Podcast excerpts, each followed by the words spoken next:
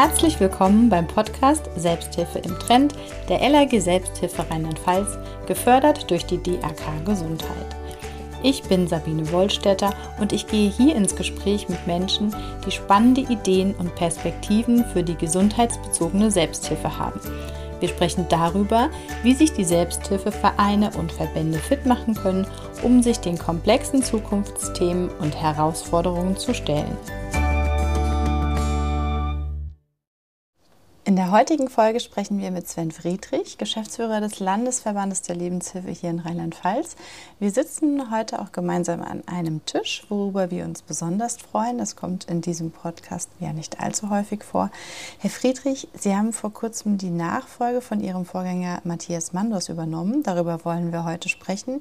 Wir wollen darüber sprechen, wie funktioniert Nachfolgeplanung, wie sind Sie bei der Lebenshilfe vorgegangen und einen kurzen Schlenker über das Thema Netzwerk und Kooperation gehen. Doch bevor wir inhaltlich einsteigen, gehört Ihnen das Wort. Stellen Sie sich und den Landesverband doch bitte für unsere Hörerinnen einmal vor. Ja, äh, erstmal herzlich willkommen. Schön, dass Sie da sind. Ja, mein Name ist Sven Friedrich. Ich bin seit 1.6. diesen Jahres äh, Landesgeschäftsführer der Lebenshilfe hier in Rheinland-Pfalz habe die Nachfolge von Matthias Mandos, der 21 Jahre lang die Landesgeschäftsführung innehatte und in vielen Gremien und auf vielen Dingen in Rheinland-Pfalz tätig war und sich für die Belange von Menschen mit Beeinträchtigung, hier insbesondere von Menschen mit einer geistigen Beeinträchtigung, eingesetzt hat. Ja, habe die Nachfolge jetzt angetreten.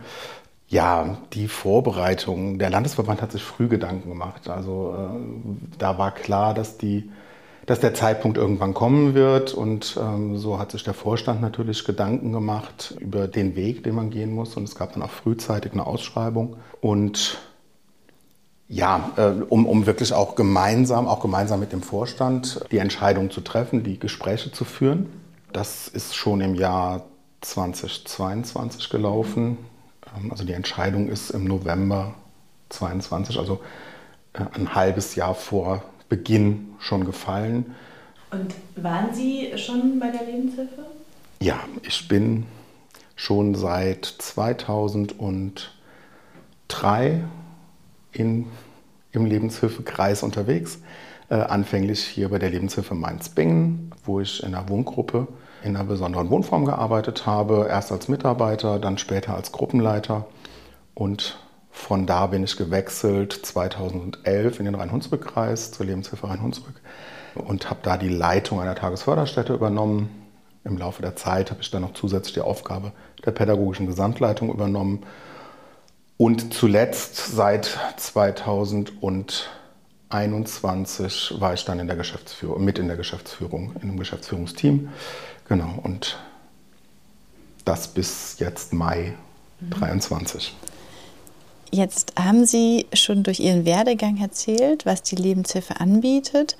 Können Sie uns noch einmal kurz mitnehmen in die Historie? Was ist das Grundverständnis der Lebenshilfe? Was war es? Was ist es vielleicht auch heute? Die Lebenshilfe hat ja schon eine relativ lange Geschichte. Der Landesverband wird dieses Jahr 60 Jahre alt.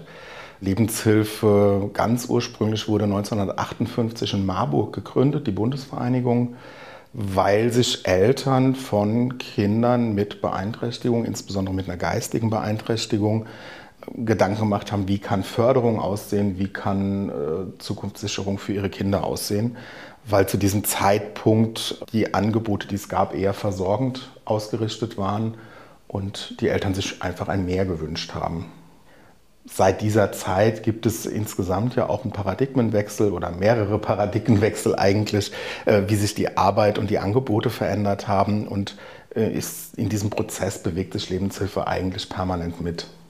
Also von dieser ursprünglichen reinen Elterninitiative, äh, die aus einer gewissen Not heraus sich einfach natürlich auch auf den Weg gemacht haben, um, um für ihre Kinder mehr Möglichkeiten zu gewährleisten hin zu heute einer Selbsthilfeorganisation, die natürlich Familien unterstützt, damit auch Angehörige und ihre Belange gerade bei Kindern, aber die auch die Menschen mit geistiger Beeinträchtigung in ihrer Selbstbestimmung und in ihren Teilhabemöglichkeiten unterstützt. Ähm, und das halt eben auch auf verschiedenen, verschiedenen Ebenen. Ich glaube, das Besondere ist, dass die Angebote der Lebenshilfe sehr regional ausgerichtet sind. Also es gibt nicht in der Regel nicht die große Einrichtung irgendwo am Rande der Stadt, sondern die Orts- und Kreisvereinigungen, das sind 29 hier in Rheinland-Pfalz, sind äh, in kleineren Einheiten, kleinere Wohneinrichtungen, ähm, Kindertagesstätten, aber auch Dienste, äh, offene Hilfen, Freizeitangebote, äh, familienunterstützende Dienste, die halt eben vor Ort für die Familien da sind und die auch vor Ort vernetzt sind. Und ich glaube, dass das wirklich ein wichtiger Aspekt von der Arbeit ist, die die Lebenshilfe anbietet. Sie haben gerade schon den Bereich Selbstvertretung genannt. Können Sie uns hier noch mal einen kurzen Einblick dazu geben, wie Hauptamtliche und Ehrenamtliche bei der Lebenshilfe zusammenarbeiten und wie Selbstvertretung hier in Rheinland-Pfalz bei der Lebenshilfe funktioniert? Tatsächlich, die, die Wurzeln der Lebenshilfe basieren auf dem Ehrenamt. Es waren damals Ehrenamtliche, gerade auch Eltern, die sich engagiert haben, die aus Eigenmotivation zum Teil mit Muskelhypothek erste Einrichtungen, erste Dienste mit aufgestellt haben. Daraus resultierten dann erst nach und nach auch Angebote, die dann auch wirklich vergütet worden sind und in denen dann halt eben auch professionalisiert gearbeitet worden ist. Das Ehrenamt hat aber dabei immer den, den begleitenden Aspekt gehabt, also in den Vorständen, in, Im Bereich Freizeit ist es auch heute noch ein ganz, ganz wichtiger Aspekt äh, und ein ganz, ganz wichtiger Teil auch zur Gewährleistung von, von Angeboten, dass da Ehrenamtliche mitarbeiten. Und da gibt es natürlich dann auch wirklich so diese Veränderung, dass heute in, in vielen Vorständen halt eben auch Menschen mit einer geistigen Beeinträchtigung auch mit im Vorstand sind, dass es Beiräte gibt. Also auch hier beim Landesverband ist im Vorstand ein Mitglied mit Beeinträchtigung. Es gibt außerdem den Landesbeirat der Lebenshilfe für Menschen mit Beeinträchtigung, wo wiederum auch zwei Vertreter mit im Vorstand mitarbeiten und, und sich halt auch einbringen und vor allem auch ihre Sichtweise mit einbringen und auch ihre Forderungen. Und das ist tatsächlich für mich auch eine ein, ein, wichtiger Part, weil ähm, neben, neben der Gewährleistung von, von wirtschaftlicher Sicherheit für ein Angebot äh, zählt aber halt eben auch die Ausgestaltung bzw. Äh, wie, wie Selbstbestimmung gewährleistet werden kann. Gerade dann, wenn Kommunikation oder sowas vielleicht auch schwieriger ist bei einem Menschen mit einer ausgeprägt geistigen Beeinträchtigung, ist es natürlich auch schwieriger herauszufinden, was ihm wichtig ist, äh, wo Interessen liegen und, und wie man ihn dabei unterstützen kann. Und genau da versuchen wir eigentlich unsere Angebote immer weiter und immer wieder auf den Prüfstand zu stellen und dahin in diese Richtung auszubauen. Herr Friedrich, wir haben gerade in unserem Vorgespräch schon über die Thematik gesprochen, Eltern in Vertretung für ihre Kinder versus Selbstvertretung. Wie erleben oder leben Sie diesen Spagat hier bei der Lebenshilfe in Rheinland-Pfalz? Ich glaube, das ist mittlerweile kein wirklicher Spagat mehr. Eltern, Eltern von Kindern haben Verantwortung für ihre Kinder und das ist auch bei Kindern ohne Beeinträchtigung so. Eltern von Kindern mit einer Beeinträchtigung haben aber die besondere Situation, dass sie unter Umständen ganz plötzlich auf einmal Reha-Manager werden oder äh, die von Dingen konfrontiert werden, die, die von einer regulären Elternschaft erstmal abweichen und die brauchen da Unterstützung und die müssen sich auch vernetzen können und die müssen sich auch austauschen können. Ich glaube, das bietet Lebenshilfe und Eltern bleiben Eltern. Das gilt auch für Menschen mit und ohne Beeinträchtigung. Eltern machen sich Gedanken, Eltern haben Wünsche für ihre Kinder und auch da bekommen Eltern auch im Erwachsenenbereich Beratung, Unterstützung.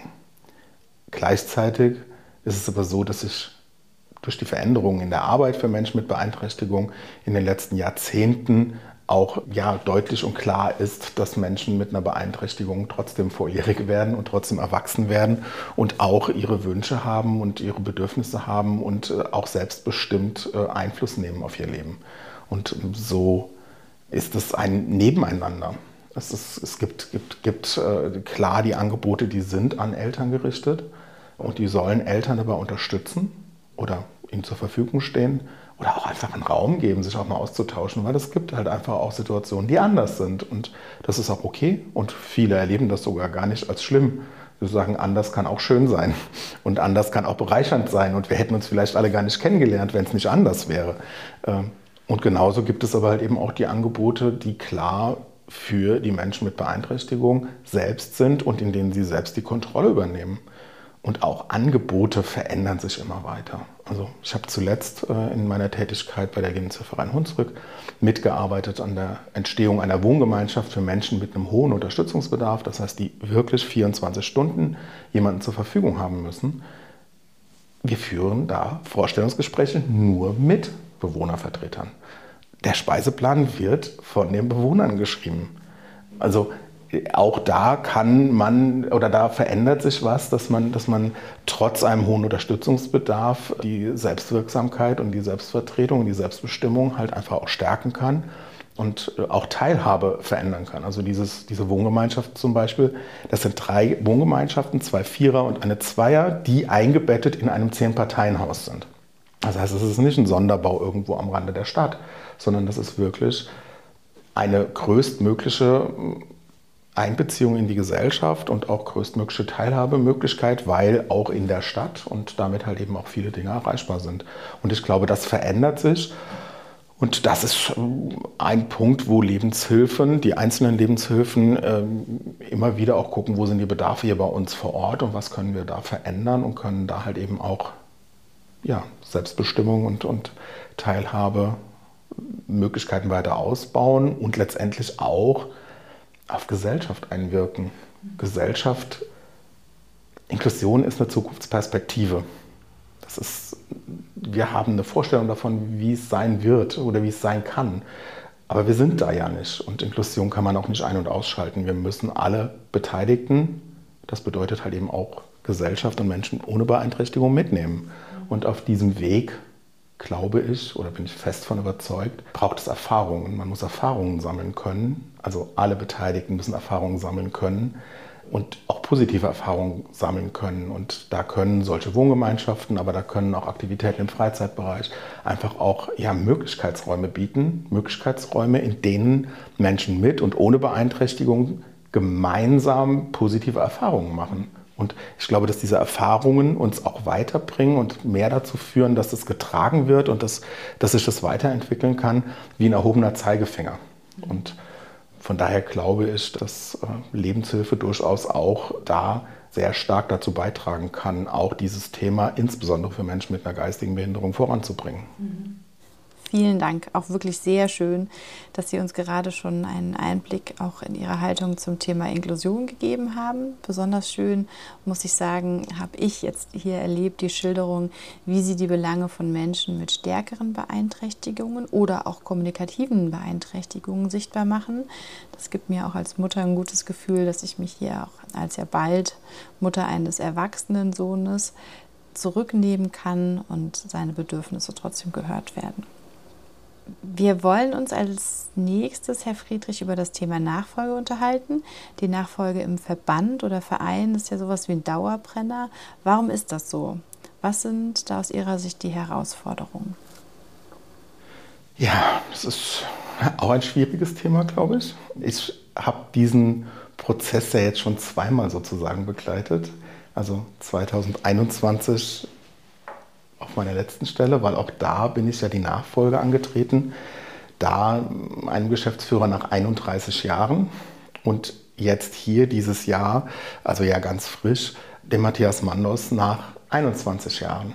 Und häufig erlebe ich das zumindest so, dass in, in, in solchen Organisationen Menschen sich zu einem Zeitpunkt, in dem relativ viel Entwicklung möglich war, etabliert haben. Die haben gekämpft, die haben ganz viele Dinge verändert, die haben ganz viele Dinge vorangebracht. Und das ist jetzt so eine gewisse Generation, die gerade auch geht, die einfach jetzt äh, in den Ruhestand auch wechseln. Und äh, von daher habe ich das Gefühl, dass es auch so wirklich so gerade einen gewissen Generationswechsel wirklich gibt. Äh, auch eine Verjüngung letztendlich natürlich auch dadurch. Und ja, ich glaube, da kommen viele Wünsche. Das ist so ein bisschen wie vielleicht auch manchmal bei den Eltern. Da gibt es dann auch Wünsche, das in guten Händen zu wissen, zu wissen, dass es weitergeht, dass, dass Dinge, die aufgebaut worden sind, auch weiter mit Leben gefüllt werden und weiter ausgebaut werden und weiterentwickelt werden. Und ja, sowohl im Rhein-Hunsrück-Kreis als auch hier habe ich es jetzt so erlebt, dass da frühzeitig sich auch Gedanken gemacht worden ist und, und man, man sich überlegt hat, okay, was braucht es denn? Was, was, was braucht es, um hier weiterzukommen? Was braucht es, um Stabilität zu bieten? Aber was braucht es auch, um, um weiterzuentwickeln? Ja? Weil es ist natürlich so, es gibt Dinge, die gehören bewahrt und die müssen auch hochgehalten werden. Und es gibt auch Dinge, die müssen auch dann mal hinterfragt werden. Und ich glaube, dieses Wissen oder dieses, dieses Verständnis ist ganz, ganz wichtig. Dass es, dass es diesen, diesen, diesen Raum gibt, Gutes und Sinnvolles zu bewahren, aber halt eben auch unter Umständen Dinge in Frage zu stellen oder weiterzuentwickeln, äh, um halt einfach auch ja, der Entwicklung, in der Entwicklung mitzugehen und halt eben auch wirklich Angebote oder Dienstleistungen gestalten zu können, die den Bedarfen von Menschen mit Beeinträchtigung gerecht werden. Und äh, ich glaube, dass das Frühzeitige, sich Gedanken machen, sich aufstellen, das, das ist sehr wichtig. Die Kombination letztendlich auch mit den Vorständen, also wirklich mit dem Ehrenamt, weil das sind diejenigen, die natürlich ja auch ihre, ihre Belange und ihre Bedürfnisse da auch vertreten wissen wollen. Ja? Das Ehrenamt kann in einer Organisation, in der 200, 300 Mitarbeiter arbeiten, nicht die volle Verantwortung übernehmen. Von daher braucht es solche Positionen. Und die brauchen halt einfach, das, das, da gehört ja auch Vertrauen dazu. Also neben formalen Dingen wie einem Arbeitsvertrag gehört auch eine Vertrauensbasis, eine Vertrauensebene dazu, um, um, um so eine Aufgabe zu übernehmen. Und ich glaube, das braucht Zeit. Das braucht auch Bereitschaft, Bereitschaft der Organisation, Bereitschaft des Vorgängers, mhm. ja, loszulassen, Sie haben gerade die Herausforderung angesprochen, loszulassen.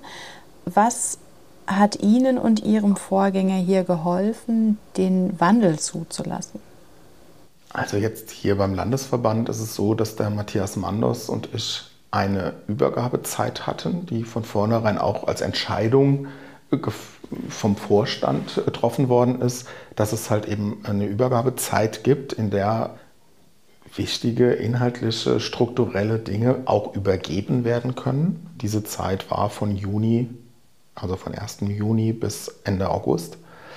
Das habe ich als sehr wichtig empfunden, weil eine solche Organisation mit einer solchen Breite an Themen und, und Gremien, wo man vertreten ist, da, da, kann man nicht einfach reingehen und sagen, hallo, da bin ich, sondern da muss man auch manchmal Hintergründe wissen und Abläufe und Strukturen, damit halt eben der Betrieb auch wirklich weiterlaufen kann und, und rund weiterlaufen kann.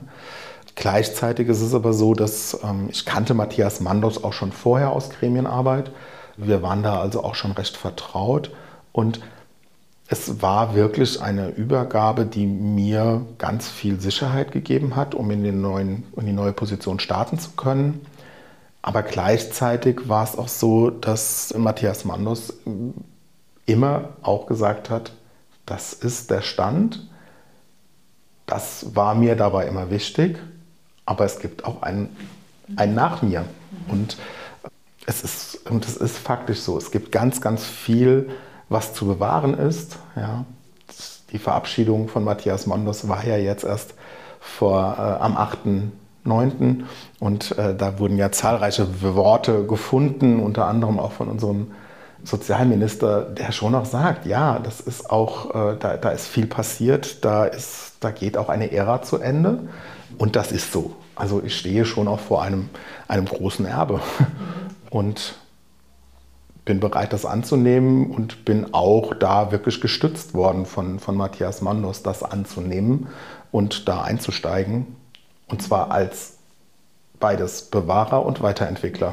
Ja, eine sehr schöne Sicht. Gemeinsam in der Übergabe nicht nur darauf zu schauen, was wurde gemacht, sondern auch darauf zu schauen, warum es gemacht wurde und warum es entschieden hat. Jetzt haben wir in den Verbänden der gesundheitsbezogenen Selbsthilfe ja auch die Nachfolge für ehrenamtliche Posten zu bewältigen. Welche Herausforderungen erleben Sie hier? Große Herausforderungen. Also es ist nicht einfach, Menschen zu finden, die bereit sind, in ihrer Freizeit Zeit zu investieren. Also ich bin total dankbar, dass wir einen vollbesetzten Vorstand im Landesverband haben. Das ist tatsächlich nicht immer so. Das ist manchmal auch schwierig, die Positionen alle zu besetzen. Und in den Orts- und Kreisvereinigungen sieht das ähnlich aus. Ist zum Teil schwierig. Die Not, aus der heraus äh, die Selbsthilfe mal gegründet worden ist, besteht in der Form nicht mehr. Es gibt Angebote, es gibt rechtliche Grundlagen, die sind nicht immer einfach, das wissen wir alle. Äh, da gibt es auch noch vieles zu klären und für vieles zu kämpfen. Das tun wir tagtäglich. Und dennoch ist es so, dass, dass es keine direkte Not mehr gibt, dass man sich auch als Eltern oder auch als Mensch mit Beeinträchtigung direkt zwingend im Prinzip, um überhaupt eine Chance zu haben, ein Angebot zu bekommen, direkt in einer Organisation irgendwie einbringen muss. Und das wirkt sich schon so aus, dass die Mitgliederzahlen da stagnieren, beziehungsweise manchmal in manchen Regionen sogar rückläufig sind. Und dadurch es natürlich auch so ist, dass, es, dass die Zahl derer, die aktiv sind, auch weniger werden. Und da ist es, denke ich, ganz wichtig, auch mit niedrigschwelligen Angeboten, die halt eben dann zur Verfügung stehen, auch ja, zu motivieren und äh, dazu beizutragen, dass, dass, dass Menschen bereit sind, halt eben sich, da sich, sich weiter einzubringen und, und äh, auch ihre Ideen letztendlich mit einzubringen. Also ich glaube, dieses, dieses Verständnis muss halt einfach auch da sein, dass man nicht nur einfach da sitzt, um abzunicken, sondern dass so ein Vorstand halt eben auch in der Ausgestaltung, in der Ausrichtung äh, von einem Verein sich mit einbringen kann. Und ich denke, das ist ganz, ganz wichtig, dass man, dass man diese, diese Einbeziehung, dass man diese ja, mit, mit Gestaltung halt einfach auch transportiert. Mhm. Wo und wie diskutieren Sie die Ideen möglicher Herangehensweisen, um mit dieser Herausforderung umzugehen? Der Herausforderung, neue Vorstände und oder Ehrenamtliche zu gewinnen? Das ist Thema. Das ist Thema im Landesverband. Vorstand, äh, auch wie man Orts- und Kreisvereinigungen bei sowas unterstützen kann.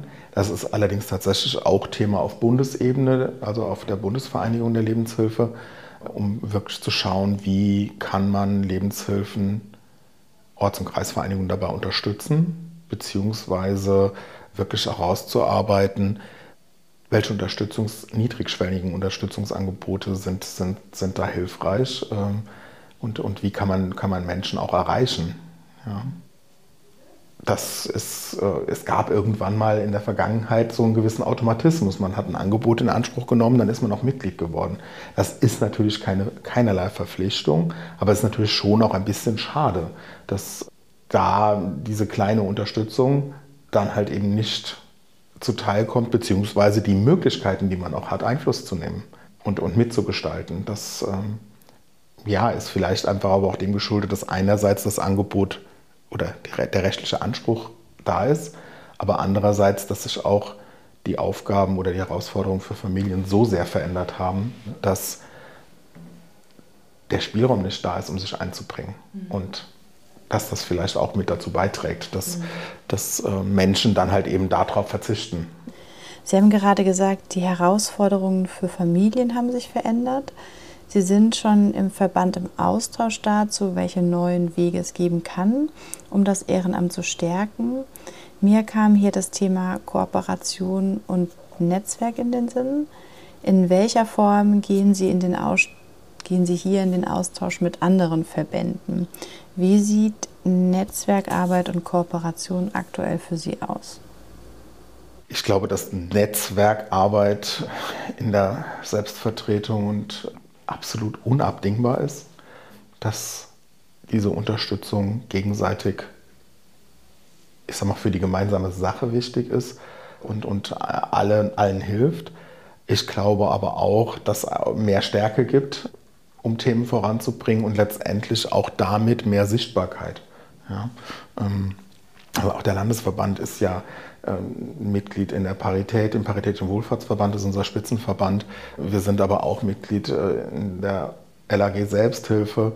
Wir unterstützen halt eben auch auf diesem Wege andere, andere Organisationen und bekommen auch Unterstützung von anderen Organisationen. Das ist halt einfach auch ein, ein wechselseitiges, ein wechselseitiger Austausch, der die Arbeit voranbringt und wie gesagt, ich glaube auch die Erreichbarkeit und, und die Sichtbarkeit deutlicher macht und, und damit natürlich auch hoffentlich sich positiv auswirkt bei der Gewinnung von, von, von Mitgliedern bzw. von ehrenamtlich aktiven Mitgliedern.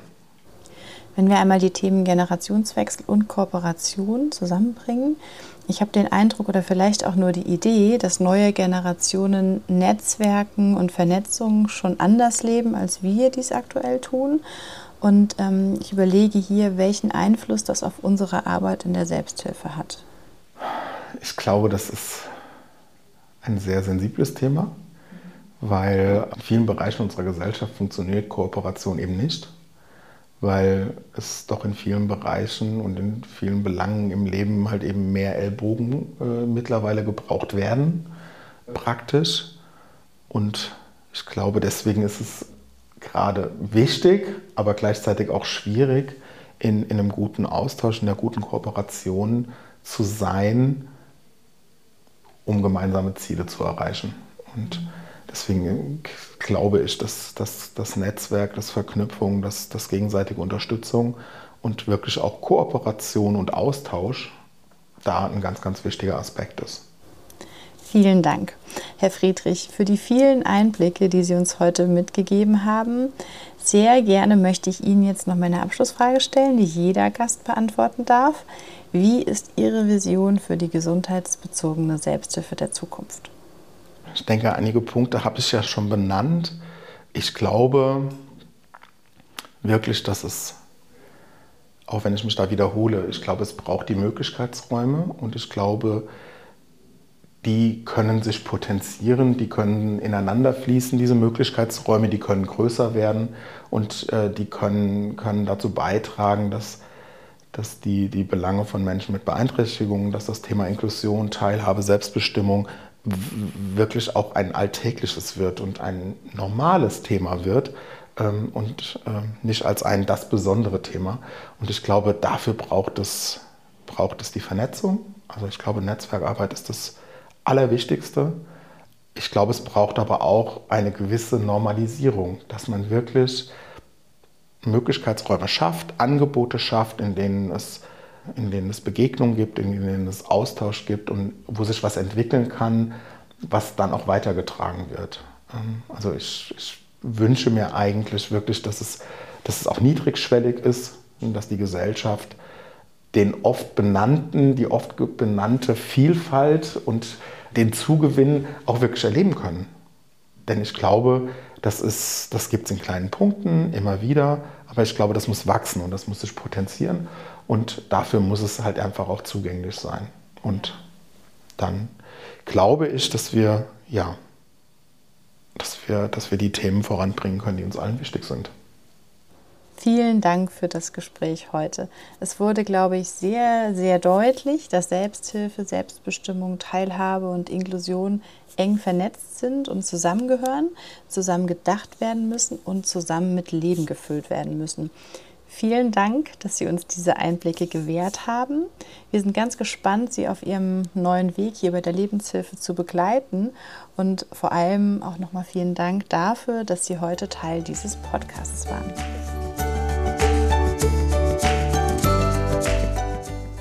Und das war unsere letzte Folge in der Mini-Staffel zum Thema Nachfolge, Kooperation und Netzwerk. Ihr habt Anregungen, Rückmeldungen, dann schreibt uns gerne eine E-Mail an podcast.lag-sb-rlp.de. Bis bald hier auf diesem Kanal.